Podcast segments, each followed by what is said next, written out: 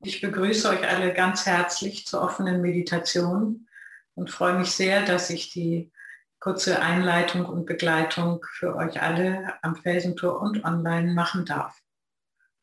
Hm, ich finde es ganz wunderbar, wie die Online-Sangha zusammen mit der Sangha vor Ort am Felsentor zusammenwächst und dass es so reichlich Angebot gibt, immer wieder mit euch zu sitzen, morgens und abends und was ich, wenn ich irgendwie kann, auch wahrnehme. Und die Vorträge, die so im Laufe der Zeit jetzt zusammengekommen sind, die finde ich echt unschätzbar wertvoll, ganz toll, dass das jetzt so zur Verfügung steht und dass da hat sich aus diesem Dilemma, was es gab wegen des Lockdown, wirklich etwas ganz Wunderbares, Wertvolles entwickelt.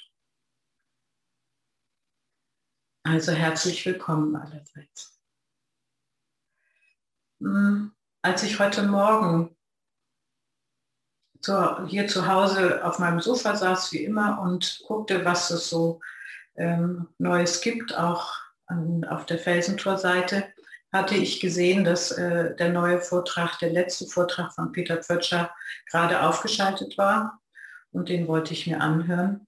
Und ich habe ihn dann später ganz zu Ende gehört. Es ist ein ganz wunderbarer, humorvoller Vortrag, der ähm, jetzt als Podcast zur Verfügung steht eben und ähm, er berichtet da über die Wege unserer Praxis und vom Sazen selber, also auch das, was uns täglich im Sitzen begleitet, was zum Sazen essentiell dazugehört. Und ich ähm, fand diesen Vorfall, Vortrag als sehr, äh, sehr, sehr hörenswert. Ich, er hat mich sehr gefreut. Und er beginnt mit einem Gedicht, was ich nochmal zitieren möchte. Das Gedicht ist von Hermann Hesse, was er eingangs äh, ziemlich am Anfang zitiert. Und ähm, Hermann Hesse hat äh, gedichtet und gesagt, es gibt nichts Wunderbareres und Unbegreiflicheres und nichts, was uns fremder wird und gründlicher verloren geht als die Seele eines spielenden Kindes damit ziemlich beginnt er. Und ich hatte das gerade gelesen, da kam eine Mail rein und ich, die fing, die hat mich, ähm, man sieht ja dann jedenfalls bei mir auf dem Rechner, die, ähm, die, die Kopfzeile und die hat mich sofort veranlasst, das Mail zu öffnen, während ich eben diesen Vortrag doch hören wollte und habe den gestoppt und habe mir das Mail angeschaut. Und da kam die Nachricht vom Tod eines Kindes rein und zwar eines siebenjährigen Jungen. Und ähm, dieser Junge war beim Spielen, nicht beim Spielen, sondern beim Bauen eines Iglus mit seinem Vater verschüttet worden irgendwie. Das muss auch eine Zeitungsnotiz gewesen sein. Und der Vater konnte sich aus diesen Schneemassen befreien und der Junge konnte nicht mehr reanimiert werden. Und dann stellte sich raus, dass ich die Großmutter dieses Jungen kenne. Und ähm, dass ich mit ihr ein paar sehr berührende Begegnungen hatte in einem ganz anderen Gruppenzusammenhang. Das war äh, erschütternd, einfach erschütternd zu lesen, dass diese tragische, dieser tragische, äh, dieses tragische Ereignis eben so nah kam und so nah rückte und diese, diese Verbindung von einem spielenden Kind und dem Kind, was dann gehen musste, so, so hautnah brachte. Dieses, äh, dieses Unvermeidliche und die, die, ähm, das, das, der Moment, dass Leben und Tod so nah beieinander liegen. Ähm, das ist sehr, sehr ähm, berührend gewesen für mich in dem Moment. Und ähm, dann musste ich sagen, ja, wie geht man damit um?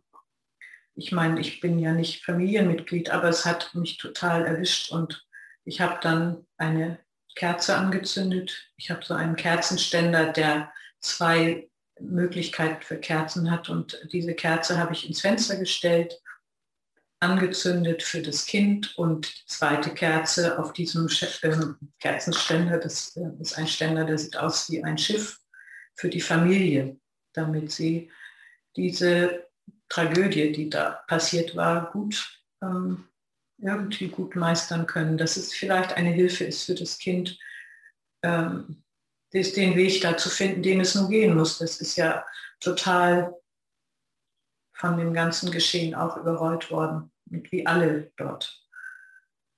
Und ich hatte so den Eindruck, und ich habe auch ein Räucherstäbchen angemacht für Heilung für diese Familie.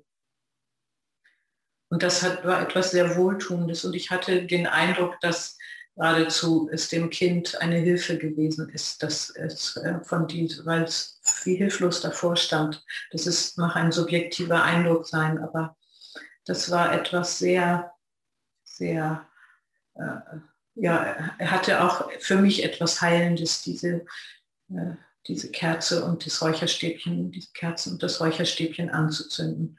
Und wenn ihr mögt, ähm, würde ich mich freuen, wenn ihr am Schluss vielleicht, wer die Möglichkeit hat, auch eine Kerze oder ein Räucherstäbchen für diese Familie anzünden würdet.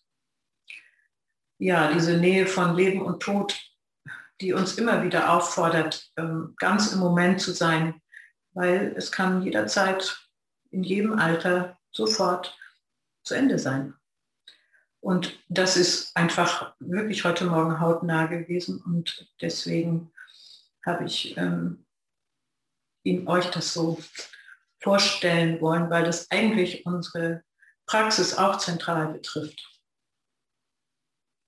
Und das Geschehende war für mich einmal mehr so ein, eine Anregung, das Leben zu einer Zeremonie werden zu lassen. Zu einer Zeremonie im, auf der Basis von Achtsamkeit und im Sinne von jede Handlung eine Zeremonie, jedes Wort ein Gebet, jeder Spaziergang eine Pilgerfahrt und jeder Ort ein Schrein. Das ist nicht auf meinem Mist gewachsen, sondern das ist eine Zusammenfassung von einem sehr berührenden äh, Vortrag, den ich vor kurzem im Zusammenhang einer anderen Gruppe, einer Dankbarkeitsgruppe mit anderen zusammen besprochen habe. Und das ist mir im Zusammenhang dessen in den Sinn gekommen, wie sehr, wenn man das Leben in diesem Sinne versucht zu nehmen, zu leben, die Tiefe und die Würdigung und die Wertschätzung des Lebens dann einen Platz findet. Und das, dazu wollte ich anregen heute im Zuge dieser ganzen, dieses Geschehens von heute. Und mit diesem würde ich euch gerne in die Stille begleiten, dass wir still sitzen und einfach sitzen, ohne Absicht, ohne Zielvorstellung. Und damit leite ich dann ich schlage die Glocke und würde dann das Sazen für heute die halbe Stunde beginnen.